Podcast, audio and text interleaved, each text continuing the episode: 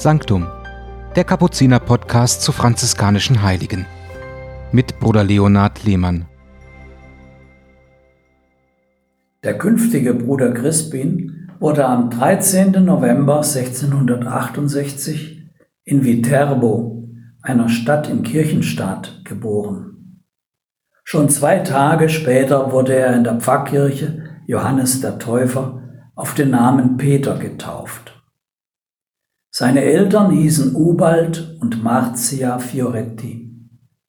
Mit diesem Familiennamen wurde ihm schon die Liebe zu einer bekannten Literaturgattung in die Wiege gelegt. Die Liebe zu den Blümlein des heiligen Franziskus, auf Italienisch Fioretti geheißen. Tatsächlich wird er später selbst viele Reime und Gedichte machen und die Menschen erzählen von ihm Geschichten nach Art der Fioretti genau wie bei Franziskus. Einige von seinen Sprüchen, Maximen und Aphorismen gebe ich Ihnen heute am Ende dieses Podcasts mit, zu dem ich Sie wieder herzlich begrüße.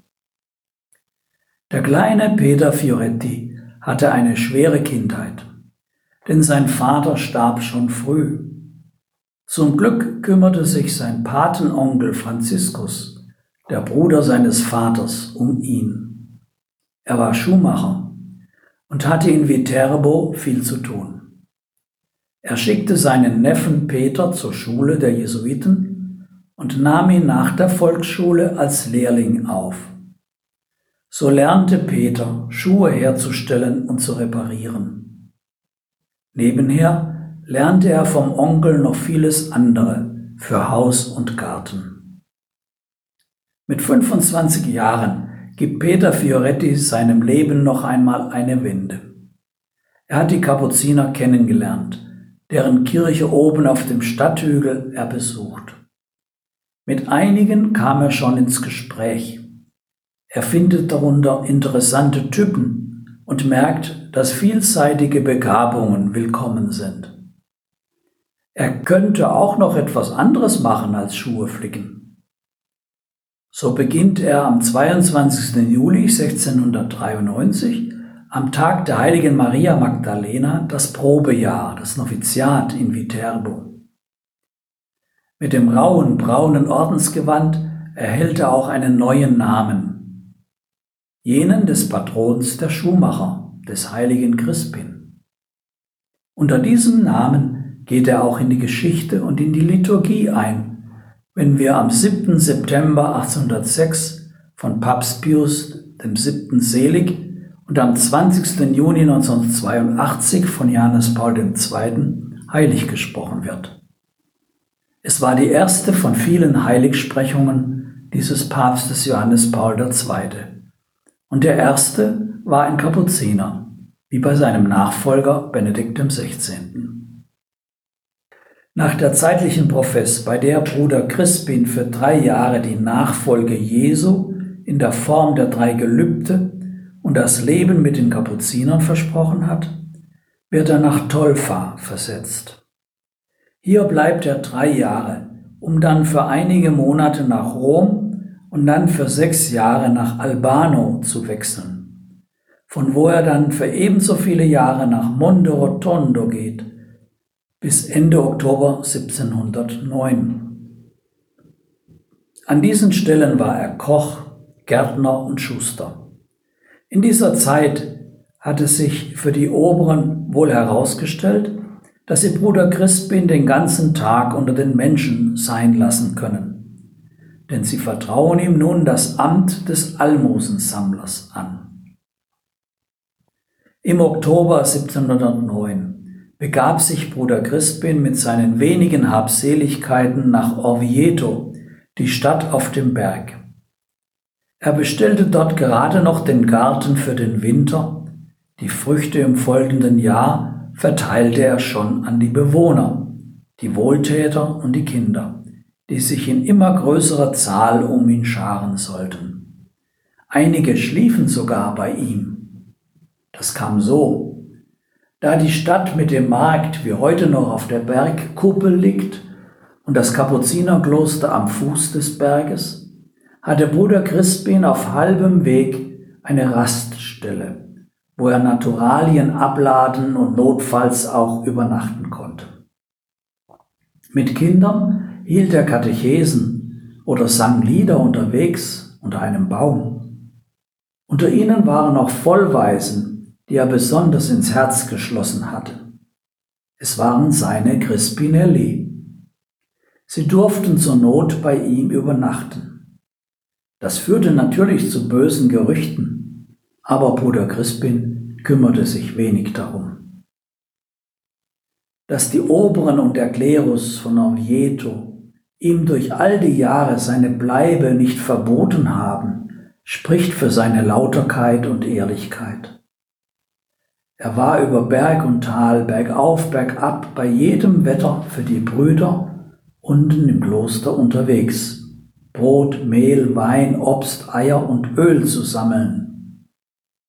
Mit der Zeit lernte er die einzelnen Familien kennen, wusste um ihre Lage, konnte abschätzen, ob er etwas nehmen darf oder lieber etwas aus seinem Vorrat geben sollte wie der heilige Felix von Cantalice in Rom den Crispin nachahmen wollte und dessen Heiligsprechung am 22. Mai 1712 er erlebt hat, so war auch Crispin in Viterbo die wandelnde Caritas, die hier empfängt und dort gibt. Wenn er sich in den schönen Dom setzte, der zu Ehren des Hostienwunders von Bolsena gebaut worden war, dann strömten so viele Menschen zu ihm und suchten Rat wie zu den bekanntesten Beichtvätern und Predigern seiner Zeit. Felix und Crispin sind Brüder, die als Laien das Charisma des Kapuziners voll gelebt und eine Schule begründet haben, die zu besuchen sich auch heute noch lohnt. Wie können wir denn diese Schule besuchen? Indem wir uns einige Sprüche und Maximen von Bruder Crispin anhören und sie beherzigen. Nur sind seine Leitmotive alle auf Italienisch und gereimt. Übersetzt klingen sie nicht so schön.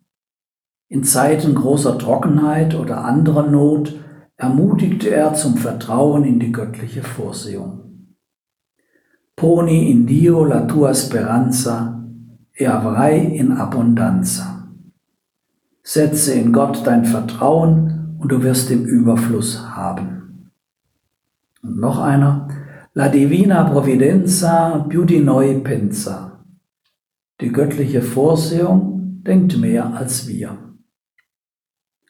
Auf die Frage, wie er für die Bedürfnisse des Konvents sorgen könne, er, der um sieben Studenten gewachsen sei, antwortete er, das macht mir keine Sorgen, denn ich habe drei Fürsorger, Gott, die Madonna und der heilige Franziskus. Der Gehorsam war ihm besonders wichtig. Er sagte, wer nicht gehorcht, ist eine tote Seele vor Gott und eine für den Orden unnütze Leiche.